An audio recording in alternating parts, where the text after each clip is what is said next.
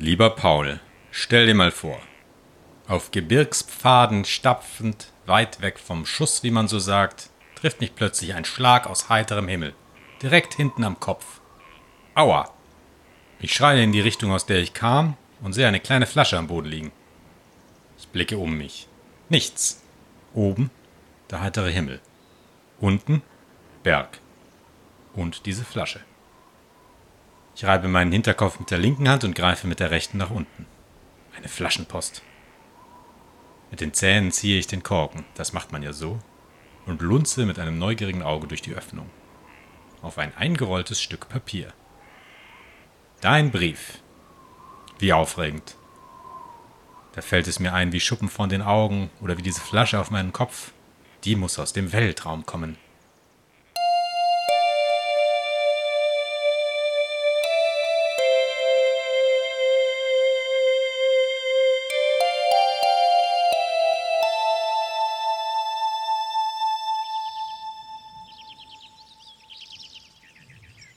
Zu deinem Traum direkt. Das lustige Taschenbuch, Band 55. Donald der Löwenbändiger. Oder Donald. Da gibt's was mit Daniel Düsentrieb und einem Löwen.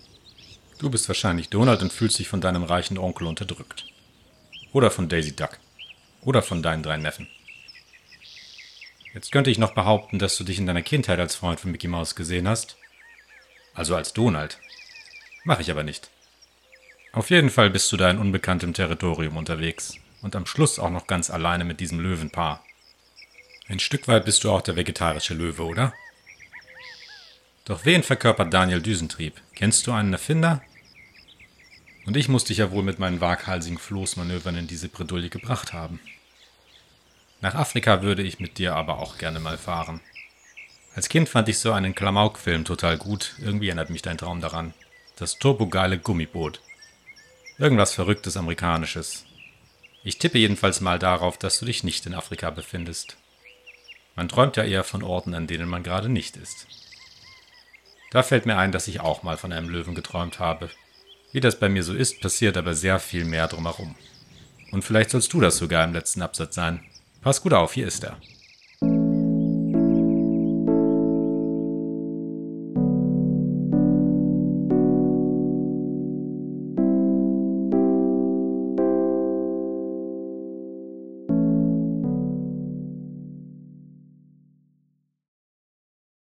Wir sind auf einem Festival. Überwiegend Jazz. Es ist eine Mischung aus drinnen und draußen. Wir laufen durch Räume, Hallen, Tribünen, Treppen hoch, Treppen runter, suchen ständig den nächsten Auftritt. Das Konzert einer Sängerin ist in einer Art Amphitheater. Es hat schon angefangen und wir suchen nach Sitzplätzen. Ich laufe dann mal die Treppe runter durch einen leeren Raum und gelange vor die Bühne.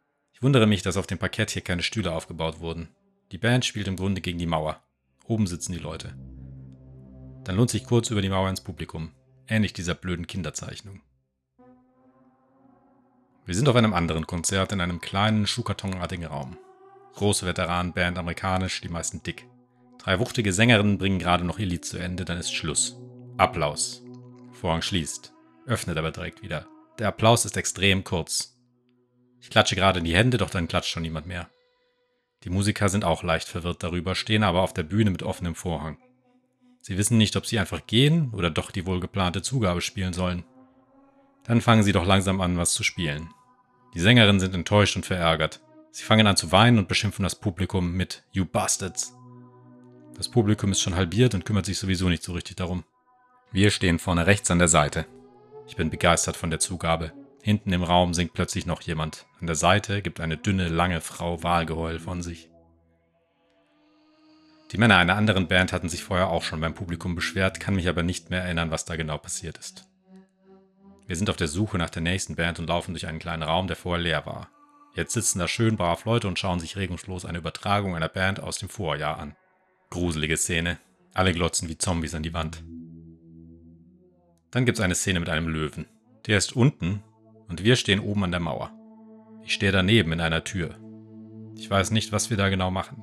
Der Löwe sucht was, will aber nur spielen. Ich stelle mir vor, wie er die Mauer hochklettert oder wie er von rechts angesprungen kommt und denke mir Abwehrstrategien aus. Eine ist mit einem dieser Glas-Metalldeckel-Zuckerstreuer, den ich ihm einfach auf die Schnauze drücke. eine andere mit einem großen Plastiktisch, den ich ihm einfach entgegenhalte. Den Tisch finde ich sicherer. Da prallt er dann einfach ab, ist verwirrt und wir können nach drinnen flüchten. Leute, Bekannte und Freunde sitzen drin. Der Raum entspricht ansatzweise der Küche meiner Oma. Wir haben da wohl spontan eine Art Kino aufgebaut und schauen, hören irgendwas. Als wir aufhören, brauchen wir zwei Autos. Ich meine, dass ich zwei DriveNow-Autos anfordern könnte. Die Autos kommen automatisch angefahren und dann bin ich mir gar nicht so sicher, ob die dann von anderen Personen übernommen werden können. Andere meinen, dass das gehe. Wir sind dann auf dem Land, auf einer Landstraße und machen die Autos startklar. Mein Vater macht da auch irgendwas. Eine Frau muss nochmal zurück, weil sie ihr Ladekabel vergessen hat. Das steckt in einer Steckdose, an die man nicht mehr rankommt, weil wir durch die Umgestaltung des Raums zwei, drei Reihen Küchengeräte davor gestellt haben. Warum auch immer. Irgendwie kommen wir aber auch noch dran und dann können wir los. Ich bin dann vielleicht doch mitgefahren oder ich bin plötzlich woanders. In südlicheren Gefilden auf jeden Fall. Das ist ein großes Anwesen und ich laufe rum. Dann komme ich durch einen Tunnel auf ein riesiges Weingut.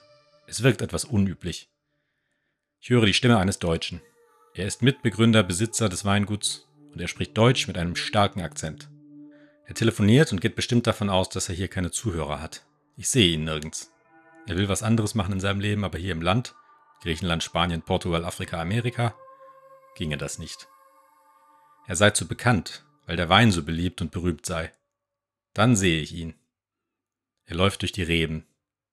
Er trifft deutsche Freunde, die ihm Tipps geben. Einer gibt als Beispiel ein hessisches Spitzenweingut. Ich laufe ungesehen vorbei und zurück zum Haupthaus. Und? Was meinst du? Die Struktur ist deinem Traum schon etwas ähnlich, oder? Am Schluss bin ich auch wieder allein im Unbekannten. Und falls wir mal zusammen auf einen angriffslustigen Löwen treffen sollten, habe ich schon mal eine gute Abwehrstrategie. Wir dürfen nur diesen Plastiktisch nicht vergessen. Na und wo steckst du jetzt, Paul? Bist du vielleicht in Griechenland, Spanien, Portugal, Afrika, Amerika oder gar auf diesem hessischen Spitzenweingut?